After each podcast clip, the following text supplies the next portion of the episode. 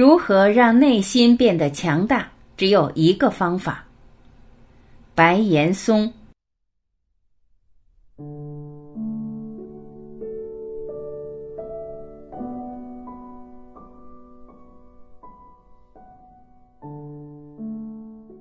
什么样的人才算是内心强大的人？我首先想到的是《老人与海》里的那位老人，他一连八十四天没有打到鱼，但一直没有放弃，在第八十五天的时候继续航海远行。打到鱼是他的目的，但是打鱼的过程却是他的使命。他一生都和大海相伴而行，每天风雨无阻，按时出海。他是孤独的。所以他会每天跟自己对话，跟路过的小鸟说话。手受伤了，他跟自己的手说：“你怎么样了？今晚我会为了你多吃点东西。”小鸟落在了他的桅杆上，他跟小鸟对话：“你好啊，这是你第一次出远门吗？你看，这就是海明威的高明之处，短短几行字，将孤独刻画的深入骨髓。”但老人的孤独并不在于没有人可以聊天，而是在于没有人懂得他的这份孤独。他喜欢和男孩一起吃海，他只有男孩一个朋友。但是男孩的父母看他打不到鱼，就不让他跟着老人的船了。老人虽觉得遗憾，但并未抱怨。他不止一次跟自己说：“要是男孩在就好了。”但是男孩不在，他一个人依然可以将船驶到大海深处，继续着他的冒险旅程。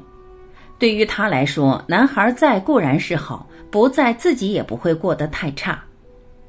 老人的内心是丰富的、强大的，他始终以一副生命以痛吻我，我便回报以歌的姿态去面对人生中的种种不幸。对于大海，他有一种与生俱来的敬畏感。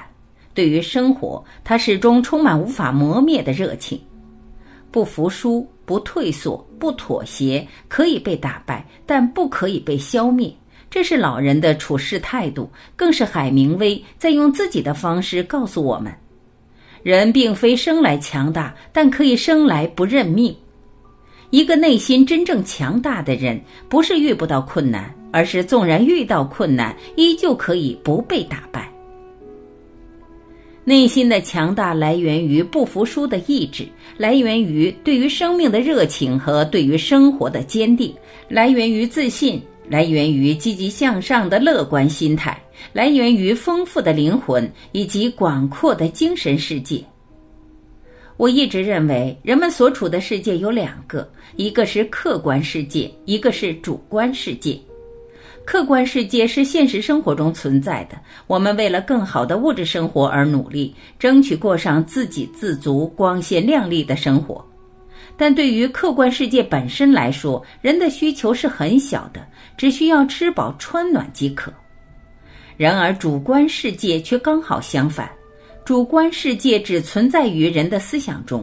我们对于感情的渴求，对于理想的追逐，对于内心世界的丰富所做出的行动，都在影响着主观世界的形成。为什么有些人很富裕，甚至腰缠万贯，却依旧有一颗贫瘠的灵魂？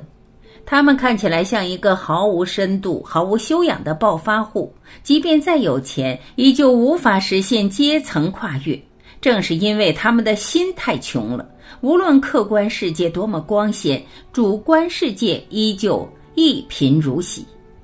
从这个角度来说，人的内心想要变得强大，有一个最好的方法，那就是丰富自己的内心世界，找到情感寄托，拓宽自己生命的宽度和广度，尽可能的去长见识，开拓眼界，放大格局。当你的主观世界变得足够辽阔，眼前的琐事和挫折就不值一提了，因为你知道你总会跨过去的。既然目标是星辰和大海，又怎会为了眼前的挑战而乱了心智、停了脚步？未免太因小失大了。感谢聆听，我是晚琪，我们明天再会。